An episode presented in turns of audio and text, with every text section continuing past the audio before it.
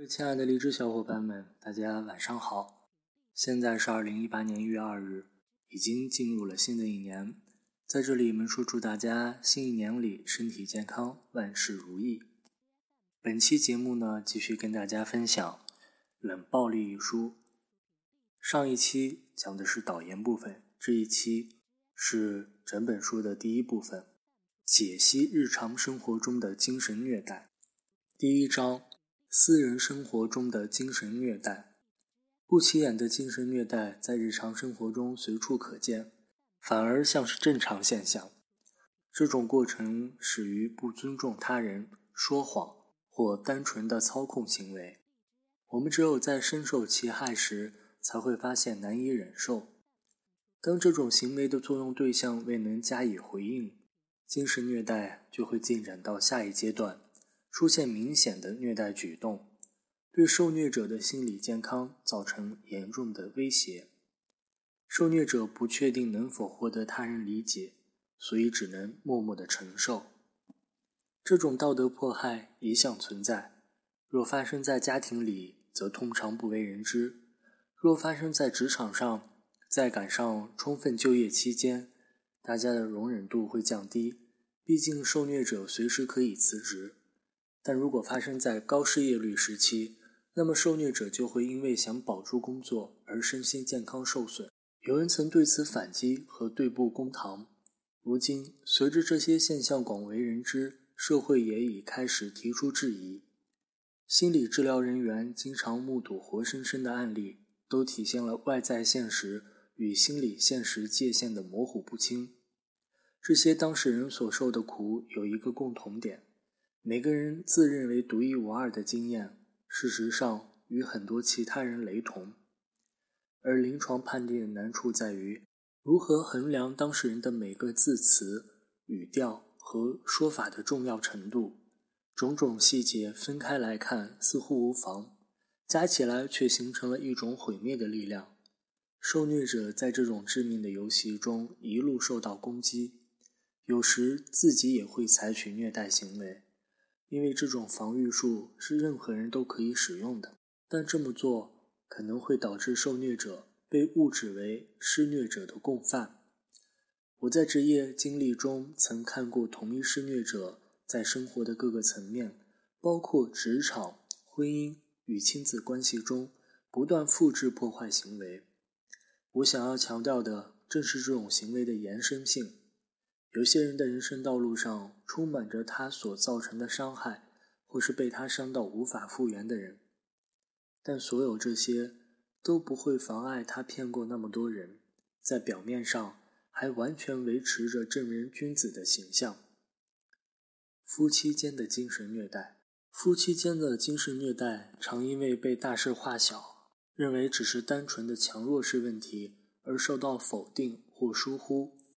精神分析简化这种现象的方法是把伴侣当作共犯，甚至要伴侣为自己的受虐负责。这等于否定了这种支配关系中的掌控空间，而它足以导致受虐者无力反击、无法自卫，也否定了精神虐待中存在着暴力的事实，并会对受虐者造成深远的心理伤害。精神虐待的手法十分细腻，不着痕迹。旁观者容易将其解读为两人之间单纯的冲突或打情骂俏，实际上那是企图在精神上甚至肉体上毁掉另一个人。而这种暴力的企图有时的确会得逞。下面讲述几对处于精神虐待不同阶段的夫妇的故事。每个案例的时间长短不一，原因在于精神虐待会经历数月甚至数年的酝酿。随着虐待关系的演变，受虐者要先学习记下受虐的过程，接着学习如何自我防卫以及搜集证据。掌控欲，当发现所爱的人不符合自己的期待，或太过依赖彼此的关系，精神虐待的冲动便会升起。最亲密的另一半受虐会最严重，因为太过亲密可能会使施虐者感到恐惧。自恋者掌控伴侣是为了压抑对方，同时也会因为害怕伴侣太靠近自己而将其制服。为维持对伴侣的全盘掌控，一定得把对方锁在依赖或独占的关系里，这让深陷疑惑或内疚的伴侣无法反抗。施虐者不言而喻的信息是：“我不爱你”，却始终不明说，但又以间接的方式透露出来。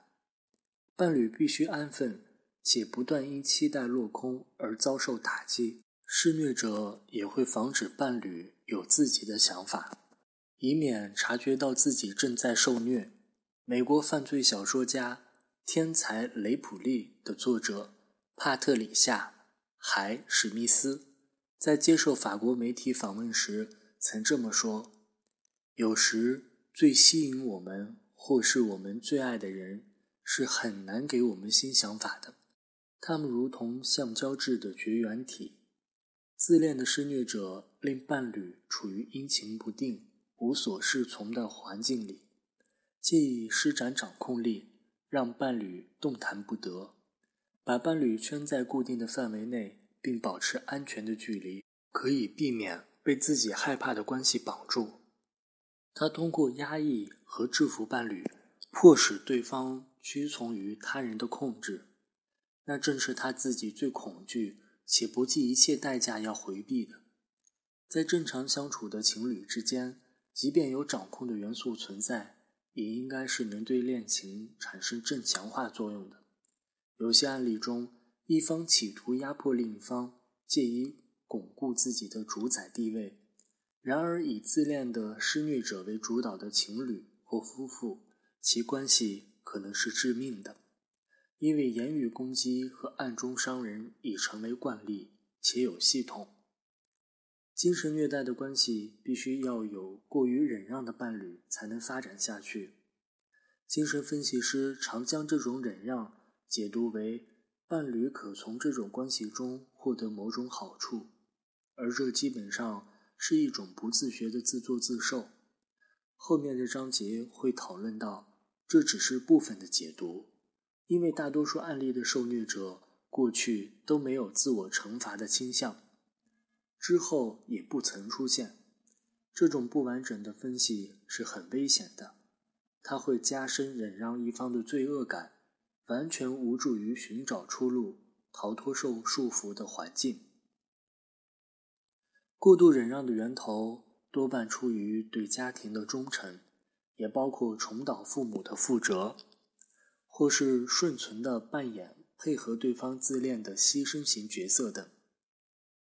本杰明和安妮相识于两年前，当时安妮以一位有妇之夫的婚外情令他倍感挫折。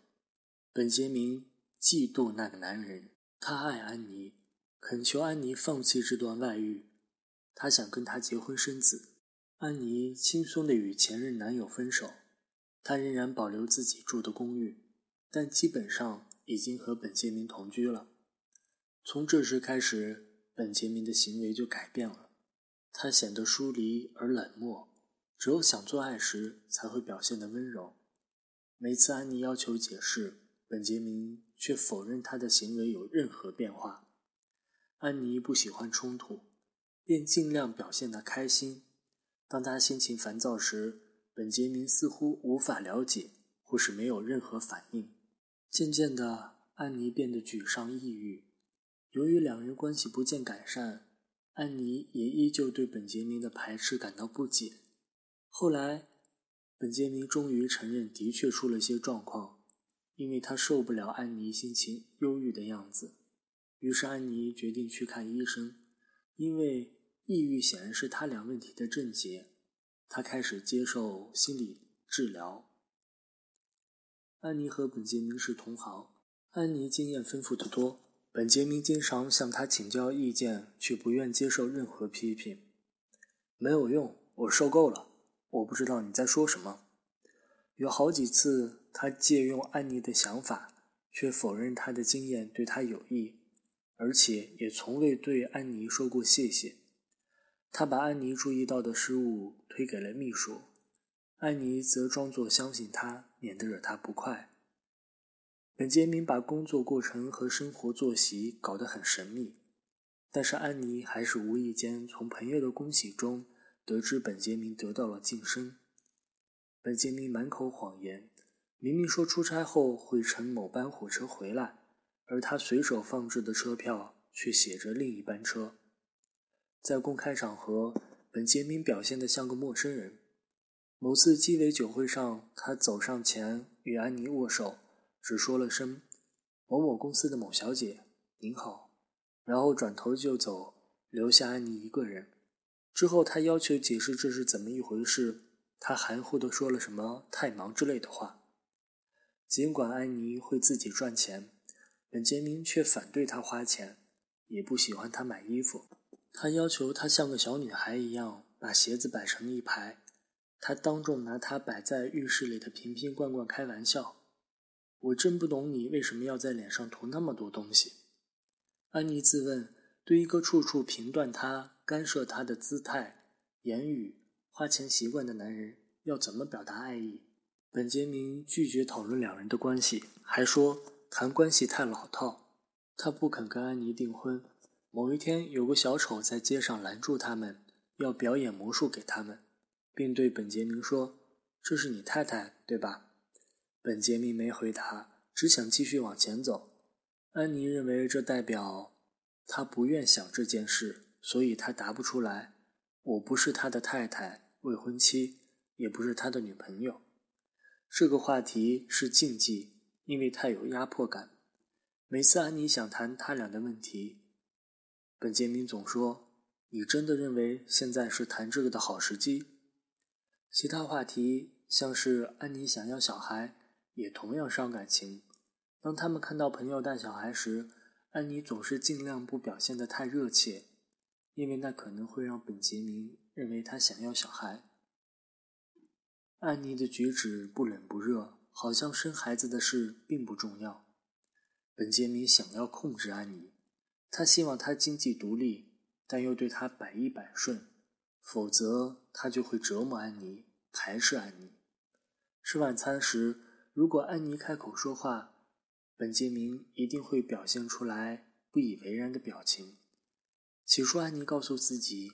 我刚才说的话一定很蠢，后来就开始日渐自我压抑。不过从开始接受心理治疗起，他学会了不再接受本杰明先入为主的批评，即使这样会让关系紧张。他们之间没有讨论。当安妮再也受不了时，就像压垮骆驼的稻草，他们只会起争执。但此时生气的只有安妮一人。本杰明会面带惊讶地说：“你又在指责我。当然，在你眼里，一切都是我的错。”安妮试图解释说：“我不是说你不对，我只是想要谈谈哪里出了问题。”但本杰明假装听不懂，而且总有办法让他怀疑和怪罪自己。只要问到他俩之间究竟哪里不对，就等于在说都是你不好。本杰明不想听。就立即结束讨论，或是不等安妮开口就先离开。安妮表示：“我宁可他说出对我有任何的不满，那样我们至少可以讨论。”渐渐的，他们不再谈论政治，因为安妮会为自己的看法辩护，而本杰明却抱怨他不站在他那一边。他们也不再谈起安妮事业上的成就。本杰明受不了处在任何人的阴影下。安妮清楚地意识到，为避免关系继续恶化，她得放弃自己的意见和独立的人格。这种认知让他一直努力寻找能让日子过下去的方法。有时候，他会反弹并扬言离去，这时本杰明就含糊其辞地阻止他：“我希望我们继续在一起，但我现在无法给你更多。”安妮实在太爱本杰明了。只要有一点点彼此更亲近的迹象，哪怕再小，都能让他点燃期待。安妮明白这种关系并不正常，可是，在失去所有参考指标的状况下，她只觉得有义务保护本杰明，并且不论如何都要为他开脱。他也知道他不会改变，于是抱着不能忍就只能滚的态度，他们的性生活也好不到哪里去。因为本杰明不再有做爱的意愿，安妮有时会提出这个话题：“我们不能这样继续下去。”可事实就是这样，不能要我做爱我就做爱。那我们该怎么办？我又该怎么办？并不是样样事情都有答案。你怎么什么都要管？当安妮上去给本杰明一个爱的拥抱，他却舔了他的鼻子。如果他不愿意，他就指责他一点幽默感也没有。是什么让安妮还继续跟本杰明在一起？如果本杰明是百分之百的坏蛋，倒也简单。可他曾经是个温柔的情人。他之所以会像现在这样，是因为不顺心。他可以改变，因此安妮要改变他。他在等候时机，希望有一天哪一个结会解开，然后他们就能够沟通了。他觉得自己要为本杰明的前后不一负责。他一定是受不了自己抑郁沮丧。安妮也开始对自己的魅力不足、不够好、不能让本杰明满意而感到过意不去。他告诉自己，跟本杰明在一起，守着不如意的关系，总比孤单一个人好。本杰明曾经对他说：“假如我们分手，我马上就能够找到对象。